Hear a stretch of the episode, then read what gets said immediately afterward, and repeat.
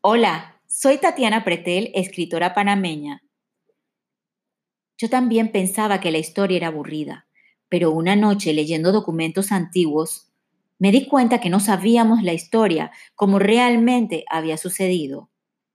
Entonces me convertí en la espía de historias y decidí viajar en el tiempo, a través de los siglos. ¿Me acompañan? Hoy vamos a escuchar el capítulo número 2 de Matachín. Yo sé que les va a gustar. En el capítulo anterior escuchamos cómo el mundo enloqueció con la fiebre del oro en California. La búsqueda de una nueva ruta más corta se volvió todo un reto. Antes del ferrocarril de Panamá, para cruzar de una costa a otra, había que navegar por el río Chagres aproximadamente cuatro días, dependiendo del clima. Después, 80 kilómetros esperaban para ser recorridos a caballo o en mulas. La selva panameña estaba llena de alimañas y animales salvajes. En el camino se encontraban cadáveres de personas que habían muerto en el intento. Si lograban llegar a la ciudad, entonces había que esperar varios días o semanas para que apareciera el barco que los llevaría hacia California.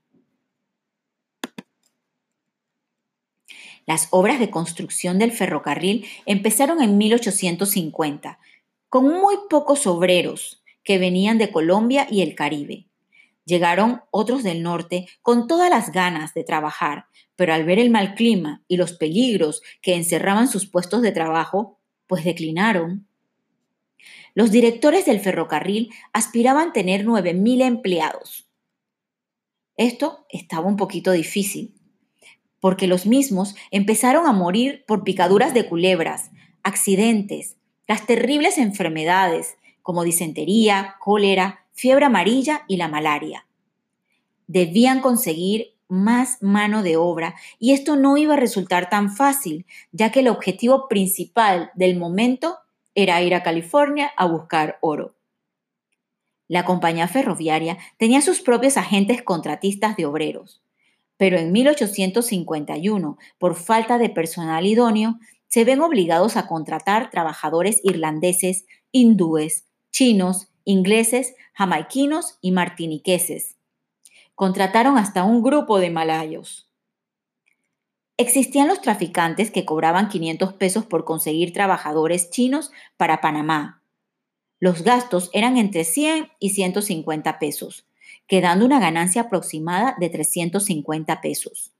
Según la estudiosa de la presencia china en Panamá, licenciada Berta Alicia Chen, el salario mensual de los chinos en Panamá era de 4 pesos. La moneda era pesos españoles y su valor era similar al dólar americano. El primer cargamento de chinos zarpó hacia Panamá con 300 chinos en 1852. Solo sobrevivieron 228 personas. En el segundo cargamento salieron 521 personas y murieron 96 en el viaje. Los chinos sufrían grandes maltratos dentro de los barcos. Por esta razón les llamaban infiernos flotantes. Varias veces, hasta el 50% moría antes de llegar a Panamá. En 1853, la compañía del ferrocarril realiza una comisión especial para contratar a más chinos. Esto se hizo en el puerto de Cantón. A los contratistas se les pagó 25 dólares mensuales por cada chino. Estos contratistas les hacían ver que eran hombres libres, pero nunca les dijeron que iban a laborar bajo condiciones de esclavos.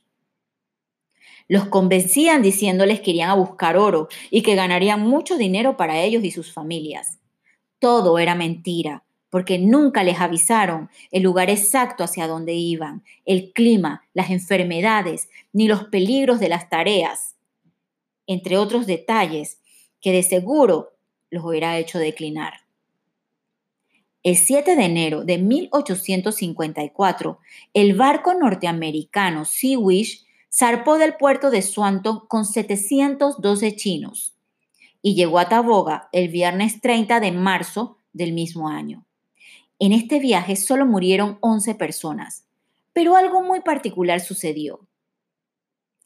Un siglo y medio después, en el año 2001, el barco Sea-Wish fue investigado en Estados Unidos. Las empresas aseguradoras que, operaban en el estado de California debían informar sobre sus políticas relacionadas con la esclavitud. Seis compañías aceptaron haber emitido pólizas a favor de dueños de esclavos. La compañía número 7 fue Manhattan Life Insurance. Aceptó que hacía 148 años había asegurado un embarque de 700 chinos con destino a Panamá. ¿Qué les parece? Por cada uno de los chinos pagaron 120 dólares. El total fue 84 mil dólares. Los riesgos fueron repartidos entre cinco aseguradoras. Esta fue la primera póliza de grupo emitida por una compañía estadounidense.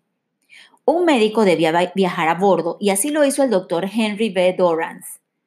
Su informe fue el siguiente. Se embarcaron 720 chinos. A las 24 horas de la salida del puerto, tres de ellos saltaron de la nave. En el viaje murieron 11 por diferentes enfermedades.